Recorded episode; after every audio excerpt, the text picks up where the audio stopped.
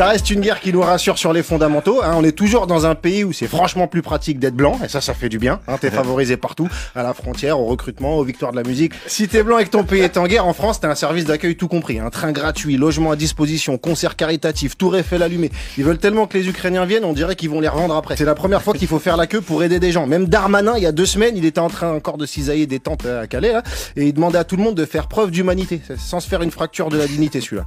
Darmanin, quand il a rendez-vous avec la honte, la honte vient même pas. Elle trouve que ça fait doublon. Tous ceux qui veulent trier les réfugiés, ils disent que c'est différent parce qu'avec les Ukrainiens, on a la même culture. Ah bah bien sûr, qui n'a pas lu toute l'œuvre de Iluri Androkovitch, euh, qui ne s'est pas extasié devant les tableaux de Mikola Bourachek, hein, et là je vous parle des plus connus, évidemment. Euh, ceux qui nous jouent la carte du rapprochement culturel, euh, ce qu'ils connaissaient de l'Ukraine avant, c'était les tarifs des Ukrainiennes sur les sites d'escorte. Mais bon, c'est pas grave. Moi, je suis ravi hein, par cet élan de solidarité. Attention, mais je peux pas m'empêcher de voir qu'on est prêt à accueillir 100 000 Ukrainiens. Par contre, quand c'est 50 Africains sur un bateau, on les fait tourner en mer une semaine, font un G8 exceptionnel où ça joue au Shifumi pour savoir qui les récupère. Faut dire qu'il y a des conflits qui nous émeuvent beaucoup moins. Euh, par exemple, ce que fait l'Arabie Saoudite au Yémen. Hein, la seule sanction euh, du prince Belsaman, ça a été de faire un selfie avec Macron. Bon, ça va. Tu à part ça, on leur prend toujours leur pétrole, on leur vend même des armes pour massacrer les civils. Depuis le début de la guerre, on compte 10 000 enfants tués ou blessés. Et quand je dis blessés, c'est pas de la petite coupure avec le pansement Hello Kitty. Hein, c'est le cloche-pied à vie. Alors qu'en Russie, euh, il y a de la sanction, tous les échanges sont bloqués, tout le monde se barre. McDo, Coca, Zara, Nike. La Russie, c'est devenu le pays avec le commerce le plus éthique du monde. Avec cette guerre, on apprend aussi qu'on peut facilement emmerder les milliardaires si on a envie. Hein, ça soulève du yacht et ça gèle des comptes dans tous les sens. C'est plus un gouvernement, c'est la reine des neiges. N'empêche qu'il y a des milliardaires pour la première fois de leur vie se sont fait avaler la carte. Hein, mais attention, il y y a milliardaires et milliardaires. Parce que quand les milliardaires sont russes, c'est des oligarques qui vampirisent le pays. Quand ils sont français, c'est des créateurs d'emplois qui prennent tous les risques. Hein. Même si à la première secousse, on leur fait du bouche à bouche à l'argent public. Mais bon, évidemment, tout ça, c'est encore tout bénef pour les Américains. hein. La Russie est étranglée, ils vont pouvoir fourguer des armes à toute l'Europe, ils vont pouvoir nous envoyer leur gaz. Et en plus, ils sont spécialistes dans la reconstruction des pays bombardés. hein. D'habitude, c'est eux qui crament tout. Là, ils ont même pas besoin de faire le gros œuvre, ils sous-tête. Mais les Américains, on n'a pas encore cicatrisé du racket des masques sur le tarmac et des 50 milliards de sous-marins qui nous refont déjà péter les soutures. C'est plus de la diplomatie, c'est un gonzo. Alors, on se parle, Poutine vient de confirmer son intention de contrôler toutes les grandes villes d'Ukraine. Donc, clairement, à la prochaine Fashion Week, la tendance printemps-été 2022, ça va être le camouflage. Bonjour et bienvenue sur le podcast du petit traité de guerre économique africain, voire panafricain. Votre manuel audio d'ingénierie économique et sociale et géostratégique dont tout Africain ou Afrodescendant doit connaître et comprendre pour anticiper son succès individuel et sa réussite collective. Aujourd'hui, je vous délivre la leçon 25 donnée le 22 mars de l'an 2022 du calendrier grégorien, 6258 du calendrier kémite et 4720 du calendrier chinois. L'année du tigre d'eau noire. Une année synonyme de mouvement, de changement et de rebondissement. À l'ouest, rien de nouveau. Un titre inspiré d'abord du livre d'Eric Maria Remarque paru en 1929, puis d'un film américain réalisé par Lewis Milestone sorti le 21 avril 1930, reprenant le synopsis du roman qui dénonce la propagande de guerre, de patriotisme et nationalisme au service de l'État nazi sous le regard d'un jeune adolescent allemand. Un siècle plus tard, l'on prend les mêmes acteurs politiques l'on change un peu le scénario propagandiste pour nous servir les mêmes arguments de guerre. L'Allemagne hier, l'ennemi du monde libre, est devenue aujourd'hui complice d'une autre propagande de guerre, mais cette fois anti-russe. Pourtant, du point de vue africain, tout cela paraît absurde.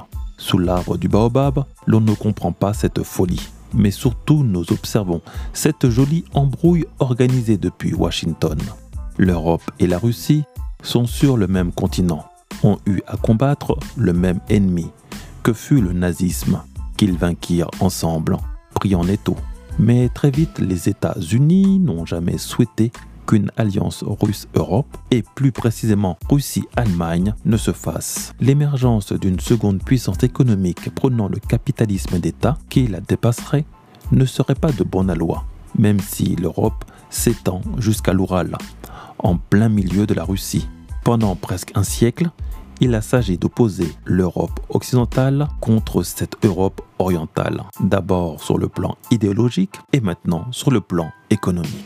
En vérité, ce qui dérange, c'est que le continent euro-asiatique, qui s'étendrait de la France jusqu'à la Chine, aurait dû être le continent le plus puissant de la planète, tant par sa grandeur que par son économie et son autonomie. Avec une forte concentration de ressources énergétiques au cœur de ce continent euro-asiatique, qui le situe entre la Russie, l'Iran et la Syrie, ce continent n'a en vérité besoin de personne pour subsister. Malheureusement, du fait de la prédation des uns et de l'envie de domination des autres, rien n'est simple. Et à l'ouest, rien de nouveau. Il faille créer des histoires qui alimenteront la haine entre les peuples du même continent. En 1904, la théorie de Mackinder met en évidence le rôle pivot de la Russie, qui fait le lien entre l'Asie et l'Europe.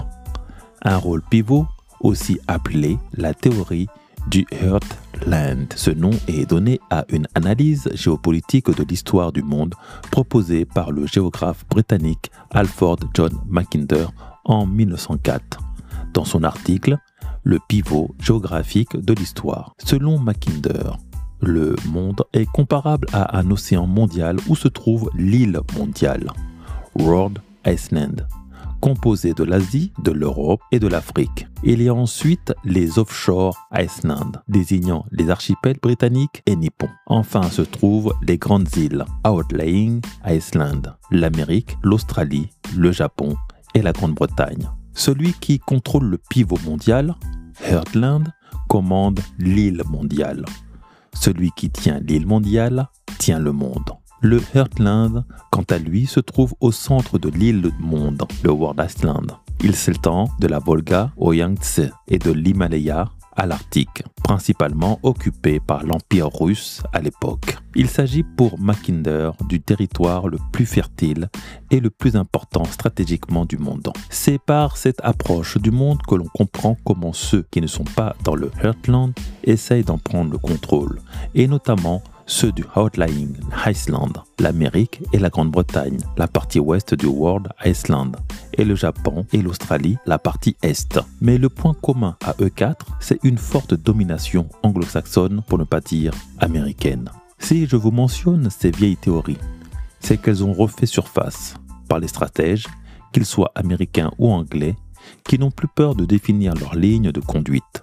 La maîtrise du monde passe par le contrôle du cœur du monde, le Heartland. L'Europe occidentale est donc la première victime de ce pivot qui ne se fait pas. Elle est donc enjambée de manière à ce que jamais l'on puisse rapprocher l'Union économique européenne avec l'Union économique euro-asiatique, se mettant à l'écart de 200 millions de consommateurs. 43% d'uranium, 8% du pétrole et 4% du gaz mondial ce qui fait la bonne affaire de la Chine, qui étend son emprise économique et financière jusqu'aux portes de l'Europe occidentale par le renfort et la sécurisation de sa route de la soie. L'Europe occidentale se voit comme une extension atlantiste des États-Unis et donc une extension de la politique américaine. Et comment se fait-ce? Par une infiltration de toutes les instances politiques et militaires européennes les cabinets de conseil américains d'une part, et c'est là que nous tombons sur un scandale qui larve la politique française avec le cabinet McKinsey par exemple, et l'OTAN pour la défense.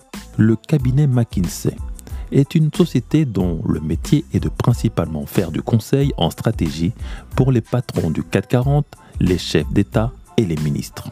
Elle n'aime pas la lumière des projecteurs installés sur les Champs-Élysées, au-dessus d'une galerie commerciale avec une vue imprenable sur Paris, le cabinet de conseil américain McKinsey est surnommé la firme. Une société qui cultive le secret.